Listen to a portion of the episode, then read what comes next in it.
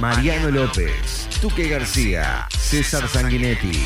Punto de encuentro, más periodismo y más comunicación.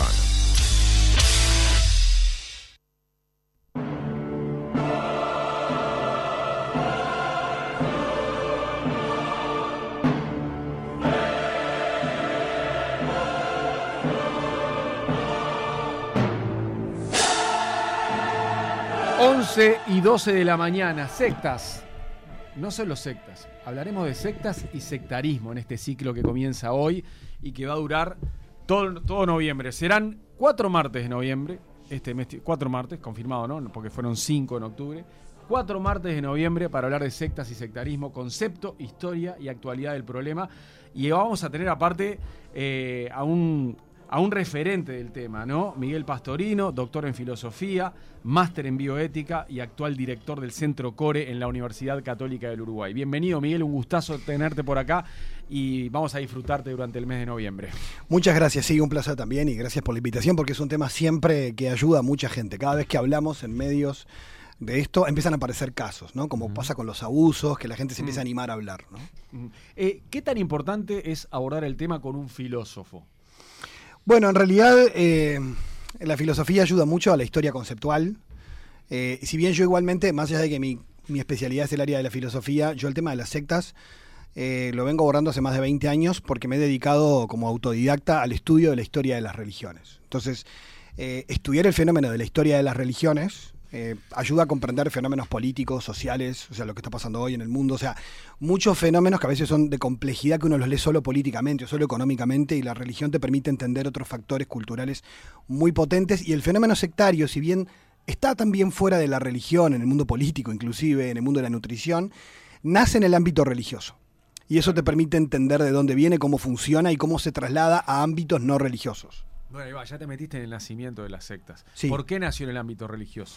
Bueno, porque en realidad si nos ponemos a pensar en las culturas, el ateísmo es un fenómeno eh, bastante reciente, o sea, a nivel masivo nace fuerte en el siglo XIX. Las culturas originalmente son todas religiosas. O sea, hay algunos filósofos ateos en la antigüedad, pero son tipos aislados. En general, las culturas siempre fueron casi como una amalgama con la religión, con la religión. Entonces, la palabra secta originalmente no era negativa, se convirtió en negativa después. Era simplemente lo que en latín quiere decir sectar es cortar o separar. Es el que se separa. Por ejemplo, Buda, que pertenecía a la religión de la India, a una de las religiones de la India, se corta con el hinduismo y crea una nueva rama espiritual, que de hecho es una religión atea, que no tiene Dios, que es el budismo. Y Buda, al crear el budismo, se convierte en una secta dentro del hinduismo. Jesús de Nazaret, que era judío y sus apóstoles eran judíos, cuando crea el cristianismo, lo que hace es crear una secta judía porque es un cortar con la tradición judía para convertir en otra cosa. Entonces, si vos miras la historia de las religiones, en un sentido técnico, todos los nuevos movimientos religiosos surgen como separaciones de lo anterior. Entonces, en un sentido técnico se usaba. Incluso dentro del judaísmo, las diferentes ramas como los fariseos, los esenios, se consideraban a sí mismos sectas en un sentido positivo. ¿Qué pasó rápidamente cuando llega la Edad Media? Hay una hegemonía del cristianismo en Europa, y entonces todo lo que no sea la religión mayoritaria es una minoría y esa minoría son los sectarios y ya se mira de un modo más despectivo como los sismáticos, los herejes, los que están en contra, en, sobre todo... Tener una connotación negativa ahí. Exacto. Pero más bien como una persecución por una doctrina diferente, ¿no? Eh, sobre todo no olvidemos que los estados, más que las iglesias, como a veces la gente dice malentendiendo, los estados perseguían la disidencia religiosa porque eran estados religiosos cuando en la Reforma Protestante hay un país que es protestante como Alemania, persigue a los católicos. La España católica persigue a los protestantes. O sea, en realidad el, primer país del mundo con libertad religiosa, algo que para nosotros hoy es re natural, es Estados Unidos de América. Es el primer país del mundo donde la gente puede creer en lo que quiera sin que le persiga el Estado. Eso fue una novedad en el siglo XVIII. Entonces, claro, históricamente la secta siempre es el, el hereje, el que se aleja. En el siglo XX, para ir rápido, en el siglo XX la secta ya fue un fenómeno estudiado por los sociólogos, donde se veía a los grupos como extraños que se apartaban de la sociedad en una chacra, ¿no? Se apartaban y condenaban al mundo como algo negativo y oscuro, y entonces la secta apareció como la antítesis de la iglesia.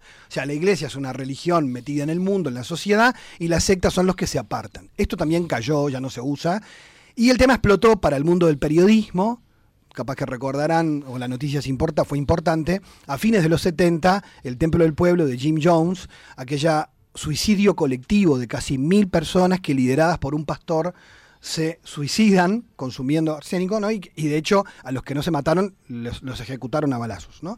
Es decir, ¿Y ¿Para quién fue que los ejecutó a balazos a los bueno, que no se Ji- mataron? Jim Jones, o sea, tenía su gente, su, su seguridad, y entonces los que no se mm, los que no se suicidaban también los ¿Y ejecutaron él para se suicidó también? él también. Entonces ahí, es decir, y después aparecieron un montón de sectas suicidas en Uganda, eh, hasta el año 2000 incluso. Aquella Heaven's Gate en el 97, que venía un cometa, detrás de un cometa venía Jesucristo a buscarnos y para que nos pueda llevar había que morir antes. Entonces los tipos se suicidaron en el 97, una secta, ¿no? Es decir, el tema... Se- verlo antes de hacer eso. el tema es que claro, se volvió más mediático el tema en los años 80 y creo que el caso más mediático en Estados Unidos fue el caso del gurú Bhagwan Rajneesh, que Netflix en el 2018 explotó la docuserie de Hoyo, porque Bhagwan Rajneesh, antes de llamarse Hoyo, el tipo había huido de la India por evasión fiscal y cuando llega a Estados Unidos, en Oregon, crea una secta donde el FBI lo arresta por 34 delitos federales y le meten una multa miles de dólares y lo expulsan de Estados Unidos y cuando vuelve a la India se pone el nombre Hoyo y publica libros y mucha gente lo lee como un libro de autoayuda Sí. y es un delincuente histórico, ¿no? Claro. Entonces estuvo, pero- estuvo militarizada la zona. O sea, Sí. el tipo quería. y eh, quiso envenenar a- al pueblo para porque si no lo votaban a él como alcalde. Claro, no, pero aparte quiso ser, eh, estuvo a punto de hacer un estado, una región independiente de Estados Unidos, a- ¿La viste la serie, autónoma. César? ¿La Sí, viste? maravillosa. Es Sí. muy buena. Sí, pero sí. pará, pero en este caso él no, no fue responsable de ningún suicidio colectivo. No, no. No, no, a ver, vamos a. Está bien la que preguntás. Secta no quiere decir suicidio colectivo. O sea, el tema secta se volvió mucho más mediático cuando aparecieron grupos que terminaban en suicidios. La otra ahora, eh, también que salió hace poco, el informe sobre David Koresh, eh, aquel grupo en el 93 que el FBI los quería arrestar y los tipos se quedaron adentro y se prendió fuego y siempre quedó raro qué pasó, si fue culpa del FBI o fueron ellos que. Es decir, que, que hicieron, que generaron el incendio, entonces, y murieron allí, ¿no? Con familias enteras. Es decir, el tema del fenómeno sectario en los medios es conocido por estos casos súper extraños. Sin embargo, los especialistas que empezaron a estudiar el tema empezaron a ver que sin que lleguemos a casos extremos, como el de Hoyo o como el de los suicidios colectivos, eh, la manipulación psicológica de personas que son captadas por grupos con un discurso espiritual, terapéutico, generan graves daños a la vida de las personas que se creen libres y son manipuladas. Y eso dio lugar a un tipo de estudios que tiene ya casi 40 años de estudiar el lavado de cerebro o la manipulación psicológica y ahí entra como la investigación actual. Tengo una pregunta ahí para entrar a diferenciar. ¿La religión lo manipula también desde el punto de vista Bueno, el ser humano manipula. psicológico? El ser humano manipula y en todos lados hay manipulación y hasta en la política ya lo sabemos, ahora se viene año electoral, es decir, la manipulación es parte de la vida humana. Otra cosa es cuando hay una estructura que, cuya manipulación lo que busca es fines del grupo cosificando a la persona que es captada. Entonces ahí estamos ya ante una manipulación mucho más grave, donde la persona se le quita toda forma de libertad, y es cierto que en el contexto religioso estas cosas se han dado. El tema es que si vos lo mirás hoy, por ejemplo, algunas personas han analizado que se parece mucho al comportamiento sectario, los grupos terroristas extremistas, que de hecho captan jóvenes a través de, por ejemplo, páginas neonazis en español, captan, y vos decís, y no tiene nada que ver con el Islam, pero hay una captación a un determinado perfil, ¿no? Eh, pero esto lo hacía ISIS, por ejemplo, ¿no? Pero el, el tema es que el- el- una cosa es una religión como el Islam, el judaísmo o el cristianismo, que si hay un grupo medio sectario con un líder que hace cosas indebidas y que manipula a su gente y abusa de ellos, la propia institucionalidad de esa religión interviene, como ha pasado con, con todas las grandes religiones, ¿no? Que ellas mismas denuncian eh, cosas así. Ahora, Sí, ¿qué- se autorregulan. Claro. ¿Qué pasa cuando? Bueno, pasó en Uruguay con la comunidad de Jerusalén, una comunidad dentro de la Iglesia Católica que fue denunciada por la propia Iglesia Católica, o sea, que, que se le hizo juicio, ¿no? Es decir, que, que fue un caso paradigmático del Uruguay en los años 90. Eh, el, el tema es que est- estos controles funcionan cuando vos tenés pares. Cuando si vos tenés un problema con un cura que es un manipulador, vas y lo denuncias al obispo. O en una comunidad islámica vas y te quejas con otro líder para decir acá me está pasando esto. O en una comunidad judía. Pero, ¿qué pasa cuando la religión que alguien fundó, el líder es la encarnación de Dios? Solo él tiene la única palabra definitiva, nadie más lo puede cuestionar y todo depende de él. Entonces, cuando se da ese tipo de fenómenos, eh, como, como ha pasado en movimientos donde el gurú es la encarnación de la divinidad, es inapelable. Claro. Y entonces, ¿a Sí, pues yo podría decirte o sea, también, los muchos casos de, de abusos sexuales que hemos conocido a lo largo de la historia de la religión católica, por ejemplo, por decir uno, Sí, eh, también tienen eh, eh, eh, esa instalación del miedo y de el, el- el- el- el cargo mayor por delante, digamos, de alguna manera, o la referencia inmediata como casi que Sí. enviado a Dios en la tierra Bueno, de hecho, para decirte, no, no, no digas esto porque lo que yo estoy haciendo no está mal porque lo hago yo. No solo, y de hecho, no solo la iglesia católica, de hecho hemos tenido casos como salieron como No, no, por eso el, puse un el ejemplo arte de vivir, iglesias evangélicas donde el líder religioso, el que sea, eh, usa su relación asimétrica de poder. Porque las relaciones de abuso son relaciones de poder. Ahí pasa algo como en la y secta, donde digamos. hay una investigadora que es uruguaya, que es psiquiatra, es evangélica, ella ha estudiado mucho lo que ella le llama el abuso espiritual, que es mucho más nefasto, porque la persona cuando se vincula a lo religioso abre niveles de su intimidad, que en otro ámbito no lo hace. Y entonces si está en manos de un perverso, de un abusador, es mucho más vulnerable que en otro ámbito, por ejemplo, con un docente. ¿No? O sea, por más que exista abuso en otros ámbitos, eh, las consecuencias devastadoras para la vida de la persona son mucho más graves. De hecho, los casos donde eh, algunos líderes sectarios se convertían para sus fieles en la encarnación de Dios o en el vocero de Dios, la obediencia es incuestionable. Entonces, ahí tenés casos que han sido dantescos, sí, sí. Por eso, a ver, siempre en, en el fenómeno sectario lo que se da para distinguirlo es que, digamos, hay una pantalla de captación y lo que hay atrás no es lo que te muestran. En general vos tenés dos tipos de líderes sectarios. Tenés el tipo, tenés varios, pero los dos más conocidos son, tenés el tipo que es un psicópata pero está convencido de su discurso. O sea, él cree de verdad que él es Dios en la tierra o lo que sea. Y va a someter a la gente con la forma que él entiende que es lo correcto y puede terminar suicidándose con todo su grupo. Entonces, ojo cuando a veces se dice, no, son todos chantas. Bueno, no, es- después está el chanta. Después está el tipo que te estafa, que él sabe sí que ese discurso no es real, que está vendiendo humo y que eso le sirve, pero ahí tiene otro perfil, ¿no? O sea, por eso hay veces que hay intereses económicos o de explotación sexual, o hay veces que simplemente es porque el líder lo que quiere son tener esclavos mentales que lo adoren para satisfacer su ego narcisista. Sí, sí. Y es eso. Y tiene gente que le son como esclavos, ¿no? Y manipula toda una situación para eso, sin tener el convencimiento de él de que es, es enviado. Sí, claro. O sea, por eso es muy variado dependiendo del tipo de líder, las cosas que se suelen Charles Manson, ¿qué era? Bueno, ahí tenés, sí, fue un, un- un miembro referente de una secta importante, y, pero claro, ahí tenés a un psicópata, un criminal, que obviamente todo el mundo recuerda aquel caso famoso, ¿no? De la- del, del asesinato de Sharon Tate, Sharon la, Tate. la- la- la pareja de Roman Polanski. Pero, eh, a ver, el, el caso de Manson, que es paradigmático, a veces a mí lo que me preocupa es que en la sociedad podamos pensar que las sectas son solo casos así de extremos. Y en realidad lo que nos pasa cuando nos metemos en el tema es que cuando empezás a hilar fino, tenés amigos y familiares metidos en algo de esto. Sectas, que no tiene nada que ver con eso. Exacto. Y también están los casos en los que se define como secta algo que no lo es. Por ejemplo, hay gente que tiene una tendencia a decir que la gran logia de la masonería es una secta. Claro. Sí, después está eso, eso viene de la, de la época de, tildar a cualquier sociedad secreta o minoría religiosa Mm. como secta. Eso ya está ca- cayéndose, pero sigue funcionando. eh, o Pero el- pasa que a veces esas organizaciones o esas logias funcionan como secta. Bueno, lo que sí sucede es que hay veces que, dependiendo de la estructura interna, hay muchas logias. eh, funcio- tienen algunos líderes que pueden tener un perfil de tipo sectario y en, en- en su entorno generan lo que se conoce como una estructura sectaria, aunque no sea una secta de manual. Entonces, donde tú tenés, por ejemplo, un líder manipulador, paternalista, que tiene gente que le es incondicional, que a su vez funcionan como presión de pares para los nuevos, que los adoctrinan, que a su vez hay algunas características que son de manual, por ejemplo, eh, todo cuestionamiento que vos hagas, eh, se, se le responde, es una técnica de manipulación con un reduccionismo simplista. Es decir, cuando vos querés pensar críticamente, la mejor forma de anularte es, viene César y me dice, Miguel, pero ¿y por qué tenemos que hacer esto? Y la respuesta para que no tenga más preguntas es, es la voluntad de Dios. Ante una respuesta así, vos o te vas, o bueno, o, o te callás la boca y, y seguís para adelante, ¿no?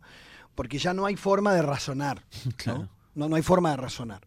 O sea, se va aniquilando el pensamiento crítico.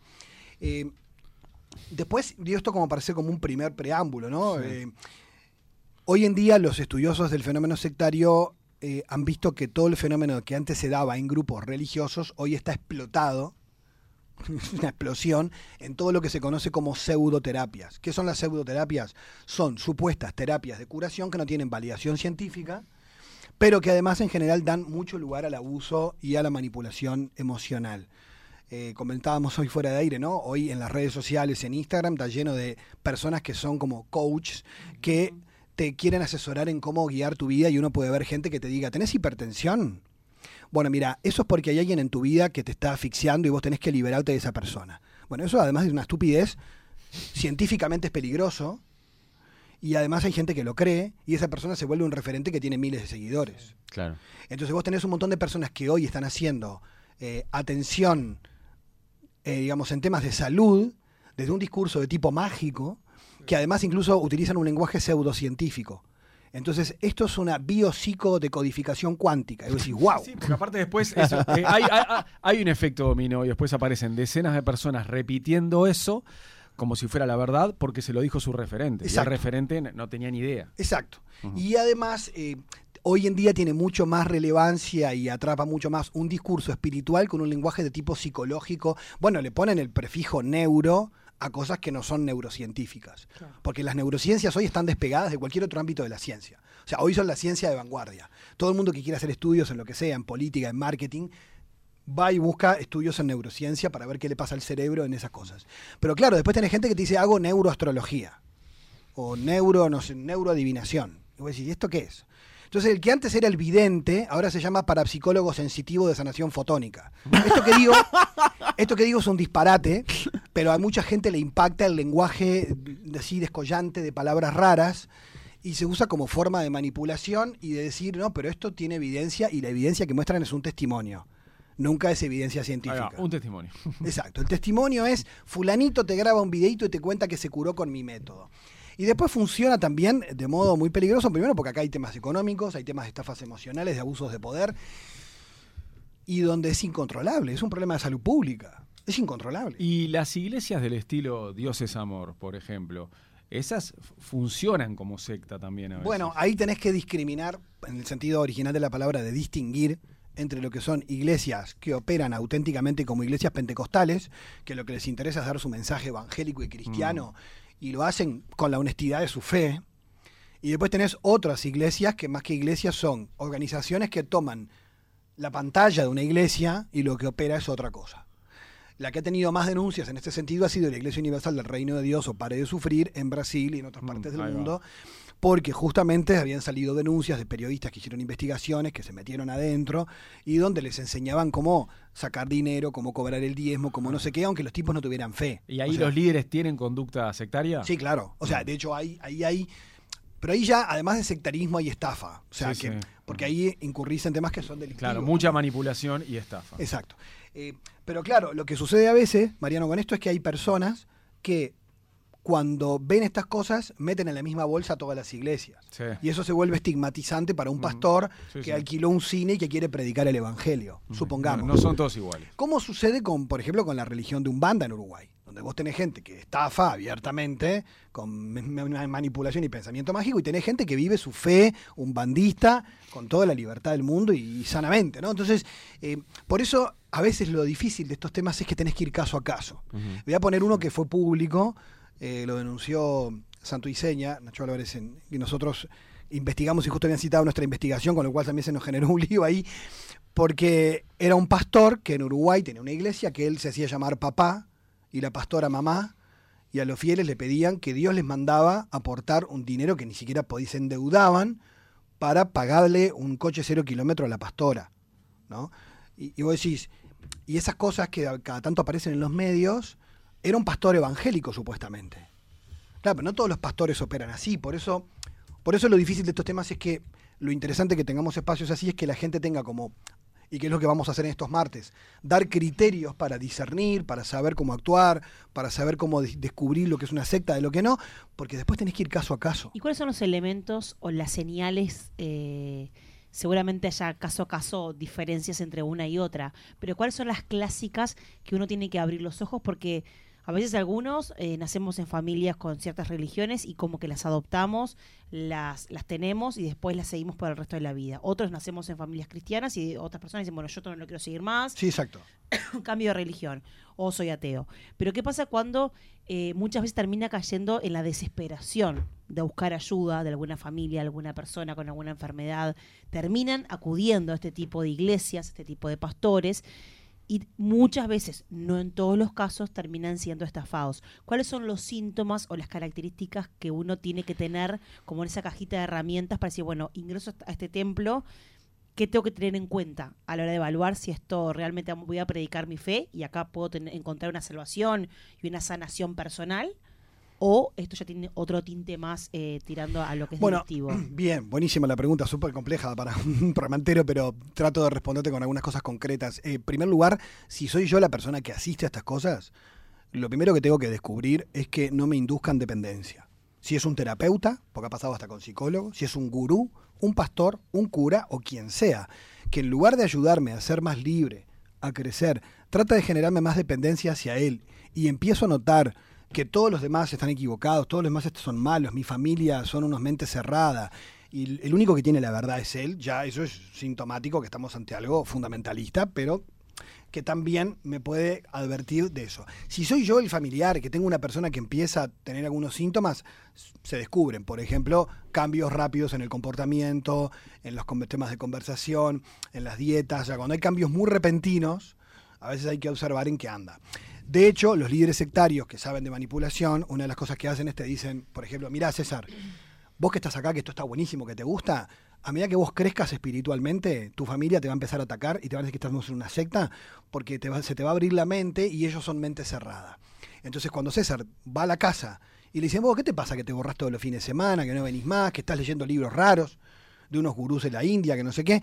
Y el tipo se va a acordar de que el líder le dijo, mira que Claro. esto te va a pasar. Entonces siempre aconsejamos a las familias, no ataquen, no le digan que están en una secta, porque lo que más beneficia al manipulador es que vos Es el ataque. es que vos tengas conflicto con la persona en tu Porque casa. ella tiene, ella tiene eso sembrado. Porque se va a refugiar Que ahí. llegan a poder. Claro. Después, por ejemplo, una cosa que suelen hacer los líderes manipuladores es redimensionar conflictos. Por ejemplo, si viene una- un, un joven que está en una crisis de qué va, qué va a estudiar en su carrera, ¿no? Y entonces la familia le dice, no, dejate de diseño y no sé qué, dedícate a ser economista, ¿no? Entonces, cosas que pasan, ¿no?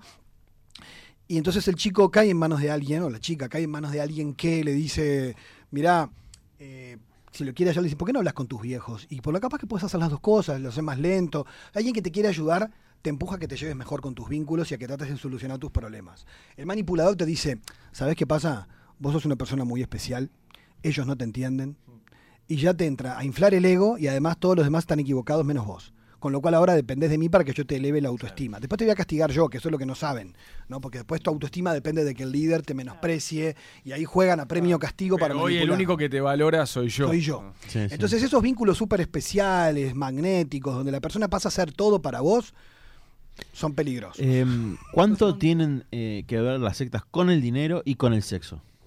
Bueno, eh, la sexualidad, al igual que la vida espiritual, pertenecen al ámbito de la más profunda intimidad de la persona. Quien puede controlar tu vida espiritual o tu vida sexual tiene un fuerte control sobre tu vida. Por eso es que el tema sexual siempre está, no en todas, pero es muy fuerte porque es una forma de control de la intimidad más honda de la persona, ya sea para exigirle una, una represión o una castidad imposible para la vida, incluso gente casada que se le impone el líder de la secta que no mantengan más relaciones entre ellos, cosas así, pero es una forma de controlar. O de disponer a la persona para que si de verdad quiere crecer en su fe, tiene que mantener un vínculo más profundo con el líder, que implica la vida sexual con el líder. ¿no? Y, y ahí se genera una suerte de manipulación muy fuerte, que es progresiva, porque tiene que ver con el trabajo de la autoestima de la persona. Y lo primero que hay que romper es el mito de que la gente que cae en sectas es gente que tiene muchos problemas o que no es muy inteligente. Cualquiera de nosotros, yo mismo que estudio esto hace más de 20 años, en un momento de vulnerabilidad, si le pasara con un hijo mío, eh, si me pasara algo que me afecta a nivel existencial, eh, a nivel profesional, que me dejara en una situación de vulnerabilidad, o incluso, como ha pasado con mucha gente que se separa y que empieza en una etapa de su vida que quiere, no sé, búsquedas nuevas, ¿no? O nuevos horizontes, ahí están todos prontos para venderte una oferta de convertirte en un X-Men ¿no? Convertirte en un ser especial y están prontos y a veces no es que tengas problemas, es que estás en una etapa de tu vida en la que querés buscar algo diferente. Hasta si estás en un momento de tu vida con más tiempo. Por ejemplo. Te, pu- te puede entrar más fácil. Y por eso tenés distintos tipos de captación. Tenés grupos que captan a gente que está en situaciones extremas o de extrema vulnerabilidad, que le decimos sectas para los más pobres, Mm. ¿no? Eh, que buscan la desesperación, entonces prometen soluciones económicas, amorosas, la clásica, trabajo, amor y salud, Sí, sí. ¿no? Y después tenés. Y después tenés este las las, las, la- las ofertas más de tipo eh, superación personal, ¿no? Eh, estoy embolado y quiero hacer algo para sentirme un poquito diferente y, y hay cosas que pueden ser muy buenas o métodos que pueden ser muy buenos porque no hay que ponerse paranoico, pero es, ahí es un lugar de mucha oferta de este tipo de cosas, ¿no? Eh, y después lo otro es que si se trata de terapias, investigar mucho la validación científica de lo que me están ofreciendo. Además si uno empieza a investigar, honestamente encuentra, ¿no? este, porque de hecho hay mucho engaño. En el mundo de la nutrición, por ejemplo, eh, también, ¿no? Muchas dietas que son dañinas para la salud. Hay gente que con miles de seguidores que recomienda cosas que son dañinas para la salud de las personas, que su vulnerabilidad por su sobrepeso las expone a recetas mágicas que dañan su salud con un discurso además súper espiritual y supuestamente científico. O sea que eh, el, el problema es que en esto tal vez lo que hay que tomarse tiempo para investigar, para buscar, para no quedarse con una sola opinión. Sí, hay algo importante que decías vos hace un rato y es que este tema sí que es caso a caso. Sí, Eh, y, y después también hay un tema allí con, con las personas, también cuando están en esta situación de vulnerabilidad. eh, en general, eh, no, no van a escuchar que vos le presentes argumentos de que hay una, una denuncia contra el líder, eso no interesa. En realidad allí hay un problema mucho más emocional. De hecho, pensemos, la gente cuando la manipulan, en general no es porque le convenzan de un discurso intelectual en general, gente muy inteligente cuando se enamora de la persona equivocada puede volverse una mascota, ¿no? Entonces, el problema es que siempre te pudieron a nivel emocional, con lo cual no importa cuánto rollo intelectual te den, el tema hay que darse cuenta que la persona ha sido manipulada emocionalmente, ¿no? Exacto. Y- Miguel, sí. súper inter- no, súper interesante. E- Este es el primer martes. Seguiríamos rato. Sí, la semana que viene, por supuesto que vamos a continuar siempre con la historia, porque vas a estar trayendo historias todo Casos. el tiempo, pero también nos vamos a ocupar de la actualidad del problema, ¿no? Sí, sí. Y de los últimos, yo recuerdo un caso, uno de los últimos casos que leí acá fue uno que mm, el periodista del diario El País, Barreneche, lo, lo abordó Sí. bastante, este, eh, que estuvo súper interesante, de una secta eh, mu- eh, muy contemporánea, digamos, Sí, ¿no? sí. de estos últimos años acá en creo que sí. No hablemos de eso, Mariana. Estuvimos ¿eh? involucrados No con César eso, en ese Mariana. caso. Ah, Nos hizo juicio a César, a mí, a medio. Sí, sí.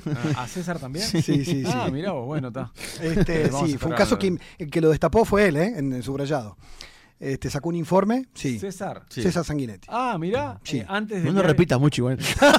No sabía. Yo le mando todos los palos para él. Pero pará, pero, pero desde el segmento de internacionales. No, no, cuando yo estaba en otra. En información en general. En otros menesteres. Sí. Ahí va, bien, Sí. bien. Y ahí salimos nosotros a hablar y empezó el lío. Ahí va, Sí, fue sí, el sí. mismo caso de Barreneche en Exacto, el país. él- sí, sí. Perfecto. Este, pero de, de todas maneras, este, sí, como ven, como ves, son temas de actualidad, contemporáneos. De hecho, eh, todo el tiempo hay.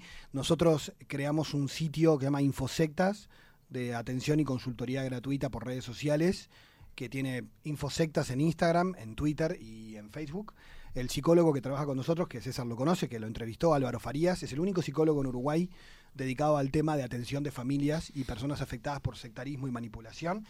Y, de hecho, eh, Álvaro, voy a ver si estamos viendo que el, último día venga con, me acompañe, Bien. porque para dar consejos prácticos a la gente que al final del ciclo tenga muchas dudas eh, sobre temas de cómo manejarse con familiares, bueno, yo no soy psicólogo, él sí, y además especializado en el tema, creo que es un buen complemento para, para las preguntas más de, de cotidianas. ¿no? Sí, aparte, a ver, no hay un manual para esto, pero seguro que está bueno recibir consejos eh, para la eventualidad de que un pariente tuyo eh, mañana eh, esté metido en una secta, ¿no? Mañana tenés un hijo, una hija, un hermano, un hermano, un padre o una madre que sabés que está ingresando a ese mundo.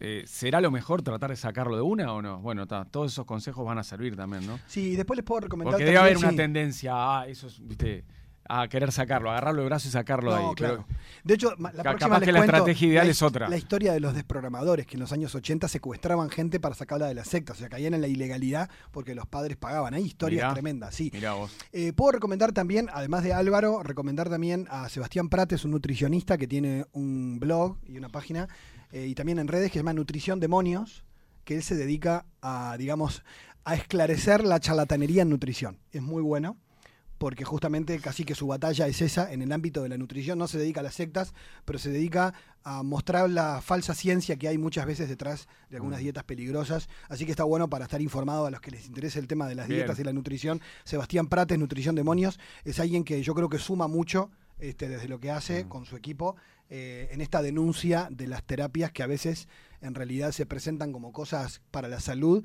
y son, digamos, eh, nocivas para la salud.